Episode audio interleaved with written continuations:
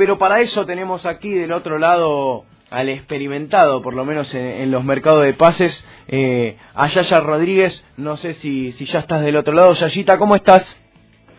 Hola Gastoncito, ¿cómo estás amigo? Buenas tardes para vos y para, para todos los oyentes de, de Racing 22. Bueno, buenas tardes. Aquí estábamos hablando la novedad del día, que hoy nos enteramos mientras que estábamos hablando que hay un interés por Damián Batallini, ¿no es así, Yayita? Sí, a ver, ante, ante esta negativa o, este, estas vueltas que, que, continúa dando San Lorenzo de Almagro, a ver, para, para, para poner un poco a, a, al oyente en contexto, ¿sí? Sí. El, el último fin de semana Nicolás Reniero fue, fue titular en, en el partido de, San Lorenzo, en el que San Lorenzo derrotó a Godoy Cruz en el, nuevo gasómetro, después obviamente en conferencia de prensa la pregunta lógica para Juan Antonio Pizzi de parte de, de los colegas que habitualmente cubren a San Lorenzo, no tanto de, de, los medios eh, grandes, digamos, eh, fue sobre Nicolás Reñero, sobre la situación, sobre si lo iba a tener en cuenta o no, eh, a lo que Juan Antonio Pizzi dijo que eh, obviamente quería que Nicolás Reñero siguiera en el primer equipo porque lo considera una, una pieza importante. Ante este, eh, y, yo considero que, que, es un trabajo de, de, la Comisión Directiva de San Lorenzo, en conjunto con, con Juan Antonio Pizzi, para subirle el precio a Reñero. No tengo dudas, no tengo dudas, porque desde lo numérico durante el fin de semana se acercaron las partes, Racing acordó el, el contrato del futbolista, lo que habla, lógicamente, de, una intención de, Nicolás Reniero de, abandonar San Lorenzo para llegar a Racing y que, y que después aparece Pizzi diciendo que habló con el futbolista, que el futbolista le dijo que quiere triunfar en San Lorenzo, que él lo va a tener en cuenta. Entonces, Racing empezó a mirar hacia otro lado. Empezó a mirar hacia otro lado porque ven inviable la, la posibilidad de elevar eh, la oferta anteriormente realizada. Racing, la última oferta por la que había casi que llegado a un acuerdo con San Lorenzo de Almagro fue de 3 millones y medio de dólares, ¿sí? Por el pase de Nicolás Reñero, algo que le iba a dejar al Ciclón una cifra cercana a los 3 millones de dólares. Eh, o sea, limpios estamos hablando.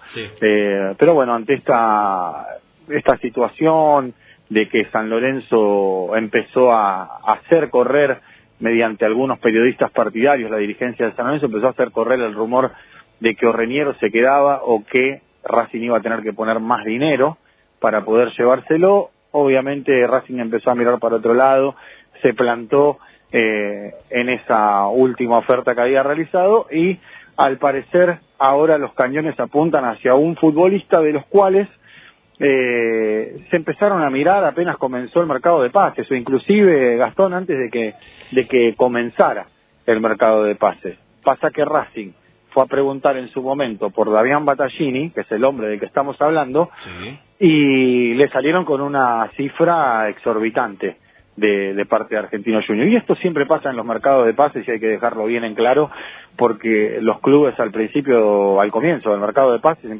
piden una cifra estratosférica por un futbolista y después a medida que se va cerrando, que las ofertas no llegan, eh, que, que saben que, que tienen materia prima como para hacer dinero dentro del club, eh, ahí empiezan tal vez a bajar un poquito las pretensiones. Y es así que, que Racing en las últimas horas comenzó a acelerar para poder contratar a Nicolás Battaglini. A mí lo que me han contado del lado de Argentinos Juniors es que mm, eh, todavía no, no han avanzado, digamos, formalmente, sino que fue, hay una, hay una charla de, de interés por parte de, de, la gente de Racing con, con la dirigencia de Argentinos Juniors. Eh, del lado de Racing me dice que están dispuestos a desembolsar 3 millones de dólares. Argentinos Juniors lo sabe eh, y por eso lo que están hablando por estas horas es para ver cuál sería eh, o, por, o por cuál porcentaje Racing pondría esos 3 millones de dólares. Eh, me parece que, que, por ahí viene la búsqueda eh, por estas horas.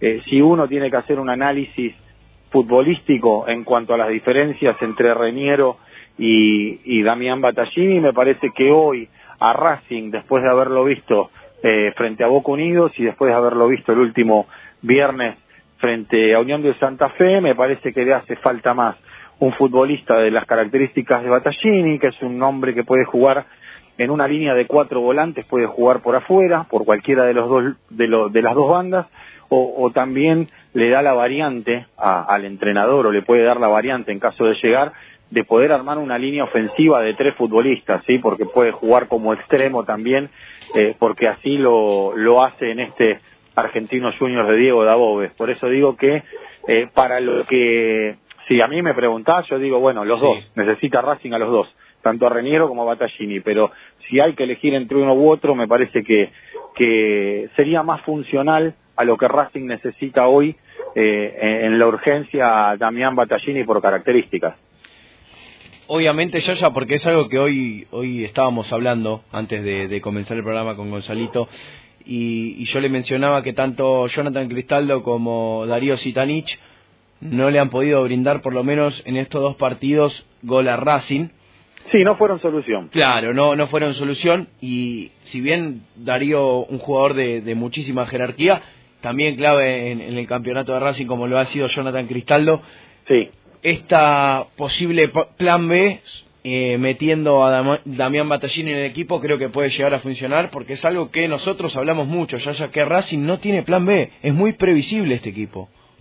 Sí, sí, sí, coincido. Eh, es un equipo que se ha convertido en un equipo previsible, con mucha tenencia de la pelota, lateralizando, tratando de, de, llegar por afuera, pero las jugadas siempre culminan igual, ¿no? Siempre, o por lo menos lo que vimos el viernes y el domingo anterior, las jugadas siempre culminan en un centro, eh, ante, eh, ante rivales que, que, cuyos centrales me parece que eh, para mí el viernes hicieron una panzada, los tres centrales que puso en cancha Madelón, porque Racing no paró de tirar centros. Eh, y están tanto Lisandro como Sitanich en, una edad donde no están para ir al choque o, ya no están para hacer ese, ese trabajo de ir al choque, de, tratar de ganar físicamente en el área rival. Por eso uno considera que, tal vez eh, ese juego de, abrir la cancha y, de, y, de, terminar todo en un centro eh, es contraproducente, se hace previsible eh, porque los laterales en los últimos dos partidos jugaron prácticamente de mediocampistas, por lo que no hay sorpresa, no hay uno de los, de los dos laterales que rompa de atrás, eh, y tal vez Damián Battaglini puede ser ese, ese revulsivo, ese picante que en el mano a mano desparrame algún defensor como para romper líneas y que, y que Racing deje de ser previsible para tener un poco más de sorpresa. Sí, a ver, coincido, como, como vos decís, si Racing llega, sigue teniendo por lo menos esta manera de jugar, que, que se la han, le han tomado la mano por lo menos en, los últimos encuentros, y esto no es algo que, que, viene de ahora de estos últimos dos partidos, sino Racing viene jugando mal, o por lo menos no de la mejor manera, eh, un poquito antes del duelo por Copa eh, Superliga ante Estudiantes.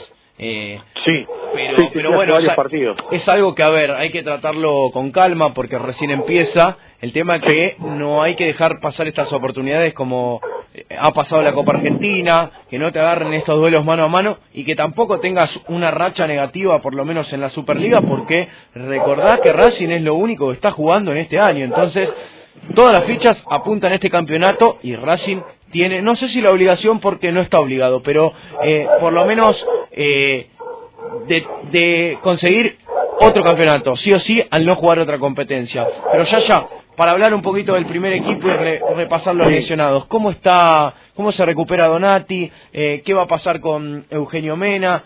¿Va a seguir Soto en el lateral izquierdo? Eh, ¿Qué es lo que va a pasar? para mí va a seguir Soto en el lateral izquierdo. Eugenio Mena, Eugenio Mena recién empezó a tener contacto con la pelota en el día de hoy, hizo trabajos de campo, pero sigue trabajando diferenciado. Lo propio va a hacer Matías Aracho por lo menos hasta el día miércoles por esta talalgia que, que lo aquejó la última semana. El flaco Donati también está trabajando aparte eh, debido al desgarro que, que sufrieron el partido frente a Boca Unidos. Eh, habrá que ver qué es lo que piensa eh, el Chacho Coudet. Eh, yo creo que no va, no va a variar mucho el equipo, sí, porque lo van a tener entre algodones a Zaracho para que esté eh, 10 puntos para el, para el fin de semana, para el partido frente a Vélez. Eh, y, me parece que más allá de que Lucas Orban hoy trabajó a la par del grupo, eh, me parece que Neri Domínguez va a seguir siendo el acompañante de, de Leo Sigali eh, en la saga central. Lo, lo, bueno de esta semana o de este comienzo de semana es la, la llegada de José Luis Rodríguez, sí, el uruguayo que hoy se realizó la revisión médica, que, mm, eh, a ver, quieren que mañana ya se presenta el entrenamiento y empieza a trabajar con el grupo, eh, algo que veremos si, si se termina si se termina dando. Eh, pero es la, la, buena noticia que tiene el Chacho Caudet, que llegó el competidor para Iván Pichud eh, y, que, y que ya tiene un nuevo futbolista dentro del plantel para poder eh, meter mano en el lateral derecho de la defensa.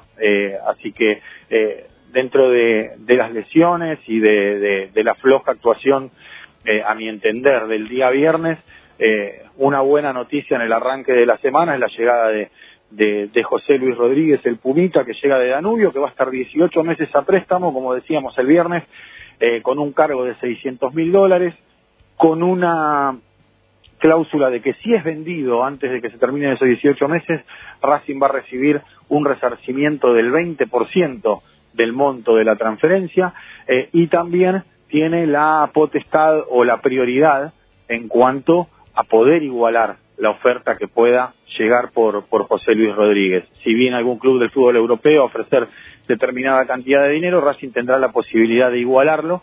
De no igualarlo, se quedará con el 20% de, de la transferencia. Así que eh, buenas noticias para el Chacho en cuanto a, a, la conformación del plantel y ahora seguramente estará esperando eh, una definición por el, el tema Battaglini que recién arranca. Pero se tiene que resolver rápido, Gastón, porque el jueves cierra el mercado de pases. y Racing tiene hasta el jueves para, para poder contratar a Damián Battaglini. Excelente, Yayita. por último, porque lo que pudimos hablar y ayer te pude eh, ver en Fútbol al Horno, te noto enojado, por lo menos en estos últimos dos partidos que tuvo Racing, te noto enojado. ¿Por dónde pasa tu enojo, Yaya? Mi enojo pasa por esto que hablábamos recién. Creo que hay hay un equipo que, que es muy previsible, que, no veo que haya plan B. Eh, me parece que, como bien vos decías, le tomaron el tiempo, le agarraron la mano al juego del de, Chacho Cobetti, es algo lógico porque sostuvo un nivel eh, competitivo durante un año y medio prácticamente y siempre jugando de la misma manera. Eh, y por una cuestión de jerarquía individual, eh, creo yo, eh, ha, ha sabido superar y sortear momentos difíciles eh, a lo largo, eh, por lo menos de la Superliga que obtuvo. Me parece que hizo la gran diferencia en una primera rueda, en la segunda rueda ya algún que otro equipo de los que enfrentó eh, le habían agarrado un poco la mano, le hicieron partidos más difíciles, como por ejemplo el de el de Colón eh, en, en Santa Fe y, y, y, los partidos fueron un poquito más trabados que lo que que lo que fue en la primera parte del torneo, donde Racing ponía en fila a los rivales y los iba sacando del camino. Eh, pero esto de jugar siempre a lo mismo eh, puede ser beneficioso, pero en algún momento te puede jugar en contra. Eso está, está claro y, hoy por hoy Racing me parece que necesita eh, tener un plan B como para, para sorprender a los rivales que ya le han tomado el tiempo. Excelente. Bueno, Yayita, te agradezco como siempre por poner la información del primer equipo aquí en Racing 22. Dale, nos vemos a la noche en Identidad Racinguista. Seguimos con todo el análisis de, de lo que dejó la, la fecha de, del viernes, el ah. partido del viernes frente a Unión. Así es. Bueno, ahí, ahí, pasaba Yayita Rodríguez con información del primer equipo, con cosas en claro. Mercado de pases finaliza el día jueves, habrá que ver qué pasa. Por parte de Racing el interés está, pero la opción primera de Coudet es Reñero. Habrá que ver qué pasa, si se puede llegar a un acuerdo con San Lorenzo. No lo veo factible que así suceda.